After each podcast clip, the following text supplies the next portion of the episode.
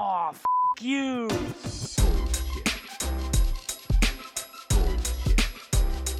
Bullshit, bullshit. Bu- bu- Bullshit. Bullshit. Bullshit. Bu- bu- Bullshit. Bu- Bullshit. Three, Bullshit. two, Ready. Bu- bu- bu- one. Bullshit. Hola a todos. Bueno, este es el mini episodio de este mes. El mes pasado no hubo mini episodio porque quise probar qué pasaba si, si solamente publicaba puras entrevistas, pero sí le veo el valor a tener mini episodios. Así me comunico con ustedes directamente de alguna manera. Así que nada. El, el episodio de hoy es básicamente, vamos a hablar de cómo pasar de junior, de diseñador junior, junior a diseñador senior. Eh, obviamente es un tema que está súper tocado ya, que muchas veces se habla, cada quien tiene su, forma de pensar, así que voy a saltar un poco lo normal que sería, y se los resumo de alguna manera, ¿no? Que sería, eh, no sé, aprender a diseñar, entender todas las, las reglas básicas de diseño, este, no sé, conocer tu rubro en el que estás y mm, eh, trabajar en grupo, un montón de cosas, ¿no? La idea es, dentro de todo, aunque te gusten o no te gusten las etiquetas, eh, por ejemplo, a mí no, me agradan mucho, eh, es entender que están allí, cumplen una función y hay que lidiar con ellas. Entonces, actualmente, bueno, si, si quieres pasar de junior a senior, están esas cosas lógicas como por ejemplo tienes que tener un toque de experiencia, tienes que tener eh, varios proyectos eh, bajo la manga. Obviamente están estas personas eh, que quizás tienen o un poco de suerte, casualidad, o supieron moverse y con uno o dos proyectos en la mano ya los califican como senior, pero es por, porque, porque ya simplemente con ver el proyecto ven que saben un montón de cosas más, ¿no? Entonces, creo que una de las cosas más importantes para entender o la que yo quería explicarle a ustedes viene porque eh, hace poco tuve una review, ¿no? En mi trabajo y me dieron como ese feedback, ¿no? Tipo, Chris, tienes un montón de potencial, haces estas cosas bien, estas cosas mal, como todo el mundo, pero la verdad es que me interesa que, que sigas creciendo porque, porque sí, pues me, me parece que tienes más para dar, ¿no? Yo buenísimo. Entonces, para, para yo subir, básicamente me dieron un consejo que nunca me habían dado, parece un poco, un poco lógico, pero a veces lo olvidamos, ¿no? Me dijeron, si lo resumo como en dos palabras sería, eh, en tres palabras, toma las riendas, ¿no? Entonces, ¿a qué voy con esto? Bueno, no sé cómo serán ustedes, cada quien es distinto, pero yo soy un poco tímido, aunque parece ilógico porque tengo un podcast y, y quizás me han visto en lives y todo esto, pero yo soy un poco tímido. Y con ser tímido hay cosas positivas, como por ejemplo, eres un poco más observador, porque estás un poco callado antes de opinar. eh, quizás eh, se te ocurren más ideas en algún punto porque no, no hablas tanto, sino que, prefieres hacer. Pero obviamente hay unas desventajas de la persona tímida, que es que no quiere ser el protagonista y, y quizás no es la palabra correcta, ¿no? Pero no quiere ser, eh, no quisiera ser el, el que está bajo la luz, no quisiera ser esa persona que dice una opinión y de repente le dice que está mal. Entonces cuando a mí me dicen, toma las riendas, a mí me cerró completamente eh, y obviamente no puedo entrar más en detalle por un tema de privacidad, pero dije, obvio, esto yo lo tengo que comentar porque bastante que hay carruseles en Instagram y un montón de podcasts que te hablan de que no, que, que tienes que estar pendiente de que, de que todo tu diseño esté anclado y alineado, de que el contraste sea el correcto, que los colores sean de la marca, pero que además, eh, no sé, transmitan un sentimiento, que las imágenes sean, acompañen a la marca y también al objetivo comercial. Perfecto, todo está buenísimo, pero si estás, por ejemplo, en, un trabajo fijo o incluso en un trabajo freelance, diría yo, tienes que tener las riendas. Y esto significa, básicamente, em, decir tu opinión sin ningún tipo de problema. Eh, obviamente, no significa que vas a herir los sentimientos de las personas, ni que lo vas a insultar, ni que, ni que apenas digas lo que digas y te digan que no, que sí, o un intermedio, cu- cualquier opción, vas y, y vas a decir, no, estás mal porque yo opiné esto y esto es lo que es. No sino que la idea es que ustedes aprendan a, formu- a formular respuestas, así como saben formular preguntas para hacerle al cliente o saben formular preguntas para hacerle al líder o al implementador, eh, es lo mismo, tienen que aprender a formular respuestas. Em, porque también muchas veces me he fijado que incluso yo, yo lo he hecho eh, ahora, en esta etapa de mi carrera, que cuando yo le muestro algo a, a alguien de mi equipo, quizás yo asumo que él sabe lo que yo estoy diciendo, entonces paso como las cosas un poco por encima. Pero la realidad es que tenemos que enfo- enfocarnos en explicar un poquito no qué es lo que está allí, porque si trabajan contigo saben lo que es, sino el por qué está allí, ¿no? Y, y por qué es cuadrado y no es redondo, por qué es cuadrado y con puntas redondas y no es cuadrado completamente sin puntas redondeadas, porque es azul y no verde, porque es amarillo, o porque es blanco, o porque tiene un borde gris y, es blanco, ¿entienden? Porque tiene sombra y no tiene borde, todas esas cosas. Porque lo que pasa muchas veces, dependiendo del equipo y la forma en que ustedes trabajen, obviamente, es que toda esa, toda esa lógica que tienen por detrás pasa, pasa desapercibida por completo. Entonces, puede ser que la otra persona vea el trabajo y no entienda todo lo que tú hiciste y es lo que yo he visto, lo comienzo a denominar como trabajo invisible. Es trabajo invisible porque, porque sí, porque es imposible mostrar todas las versiones de las cosas que hiciste, porque sería una pesadilla eh, guardar todas esas versiones y después sería una pesadilla mostrarlas, tipo, mira, mira, esta es versión 1, esta es versión 2 y aparte eh, mostrar todas estas versiones también sería un símbolo de inseguridad. Porque si bien está buenísimo tener va- varias propuestas y quizás en algún punto mostrar un par, también está buenísimo decidirse por cosas, ¿no? Em, en mi caso, en la empresa donde yo trabajo, a mí cuando me otorgan un proyecto, es mi proyecto. Obviamente hay un PM, obviamente hay implementador, hay un TL y todo esto, ¿no? Pero es mi proyecto. Entonces, si yo decido que la home, basándome en, los datos que tengo y en mi conocimiento, va a ser de un formato o va a tener cierta información o no va a tener cierta información que por lo general tenga este tipo de, de- páginas, eh, yo tengo que explicar el por qué. Y cuando explicas el por qué, la conversación se torna completamente distinta. Ya no es un... Se, se acaban esas, esas conversaciones de me gusta, no me gusta, se acaban esas conversaciones de no, mejor haz esto y no hagas aquello, eh, porque ya estás hablando un poco a la par.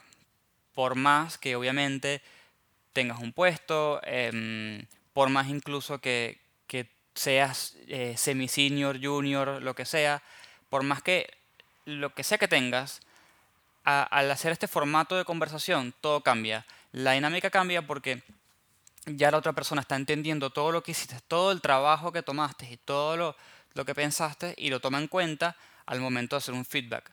Además recuerden que ah, hacer feedback, mm, así sea a tus pares o a, o a menores o a mayores, es complicado, no es sencillo.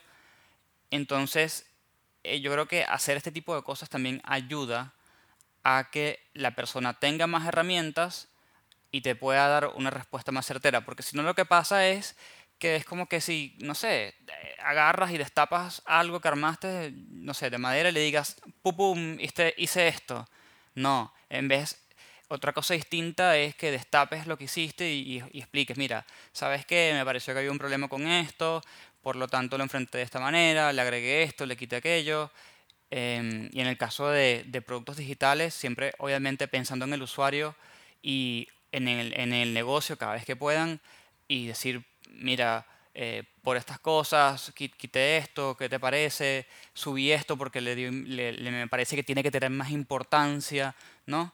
Es como aprender a mostrar tu trabajo invisible, que es lo que les comentaba atrás, porque, porque es muy común, no todo el mundo puede estar encima de ti, no todo el mundo puede estar revisando cada paso que das.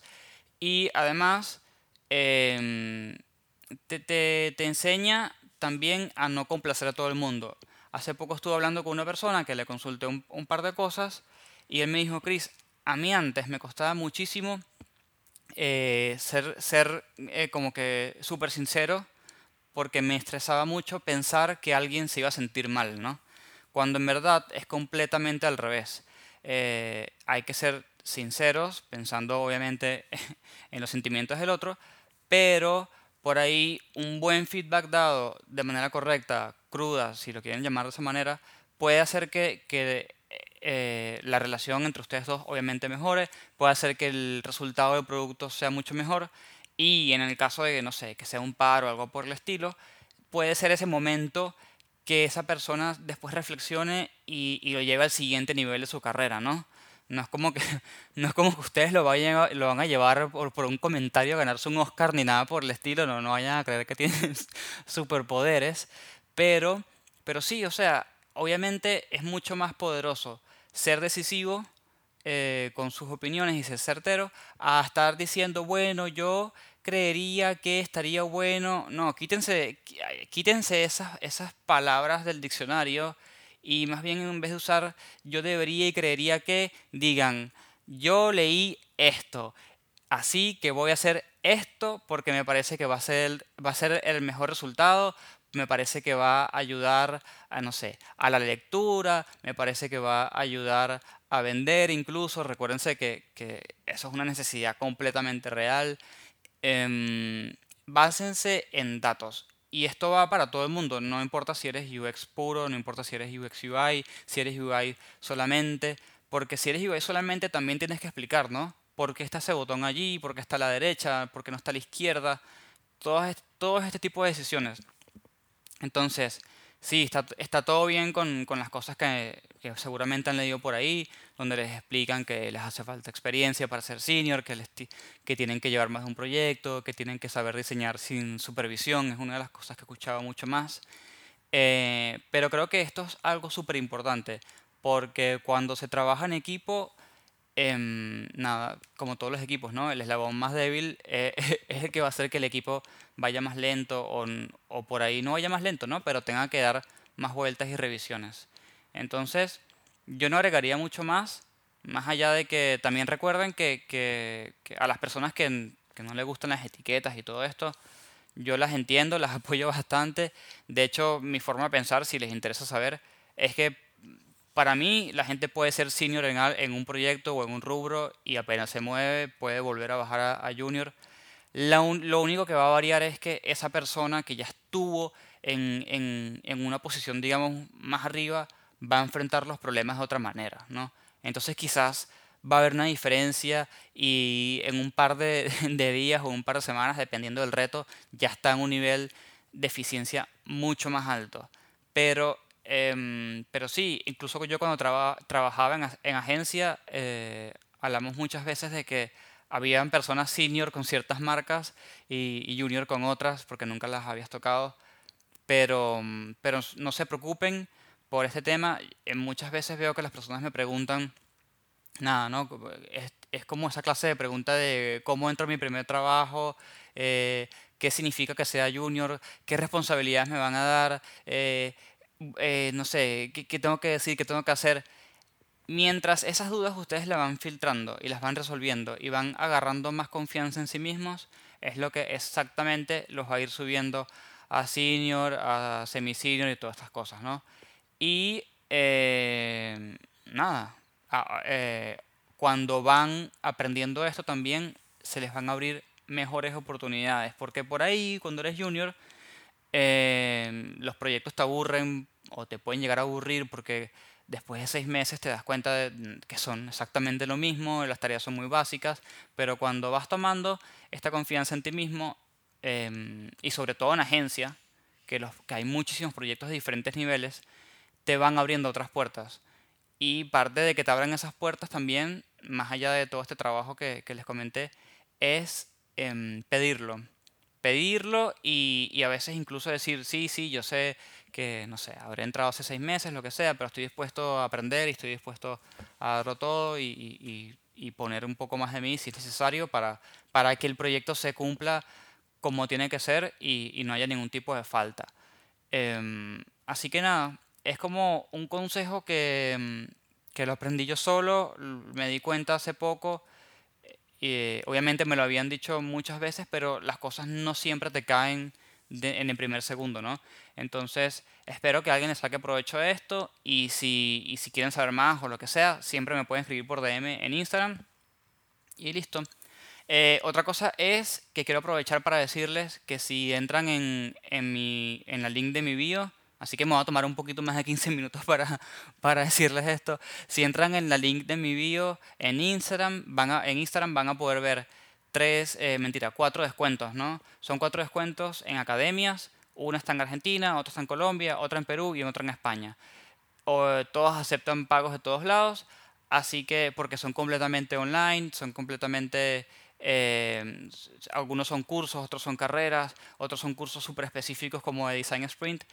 Em, pero bueno, hay hasta 85% de descuento si usan, si se van por esos links y usan eh, mi código eh, UXBS. Así que les diría que se vayan para allá, vean cuál se adapta mejor a ustedes, qué quieren estudiar, qué les gusta, qué no les gusta. Y si tienen algún tipo de duda me preguntan.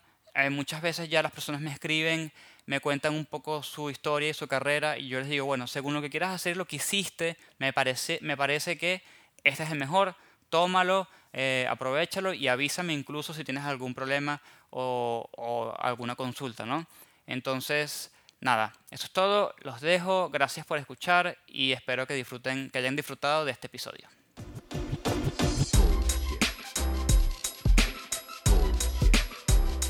Bullshit, bullshit. Bu- bu- Bullshit. Bullshit. Bullshit. Bu- bu- Bullshit. Bu- Bullshit. One, Bullshit. two, three. Has ended. Ended.